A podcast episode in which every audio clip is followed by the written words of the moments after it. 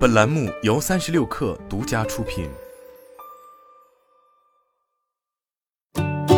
本文来自三十六氪，作者苏建勋。第三方机构 Quest Mobile 发布数据显示，十月协同办公赛道 APP 均达到最近两年的峰值，钉钉猫为二点三七亿，排名第一，其次是企业微信一点零八亿，飞书八百五十三万。三十六氪获悉，钉钉上的企业用户大也在十一月达到了历史最高，这是最近两年来钉钉在用户结构上所追求的一个关键指标。虽然钉钉未公布这部分用户的具体量级，但多个可靠信源表示。当前钉钉企业用户大比二零二零年高了一倍多，钉钉滴猫站上一级门槛。由于二零二零年疫情爆发，Quest Mobile 数据显示，二零二零年二月钉钉猫从一月的七千四百四十二万跃升至二点一亿，并一直维持在两亿以上的高位，直到二零二零年七月暑假回落。用户退潮让阿里内部开始思考钉钉的战略方向问题，其背后逻辑是二零二零年疫情让大量教育用户涌上钉钉。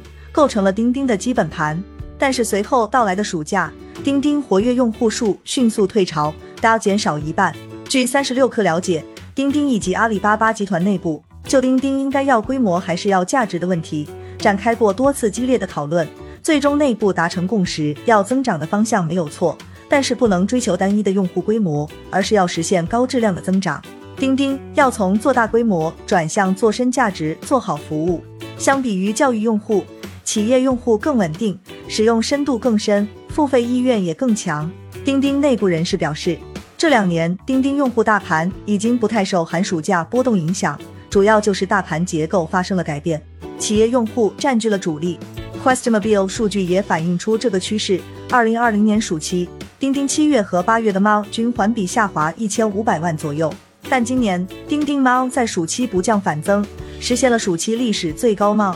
用户结构的转变也给钉钉带来商业化上的提速。钉钉总裁叶军在二零二二云栖大会期间接受采访时表示，阿里二零二三财年一季度及二零二二年二季度，钉钉核心产品收入的增速超过三位数，毛利率超过软件行业平均水平。另据钉钉最新公布的数据，近两年来，钉钉上一百万人以上、十万人以上、一万人以上的企业组织数均增长一倍左右。钉钉上千人以上的大客户组织数，较两年前增长了三倍。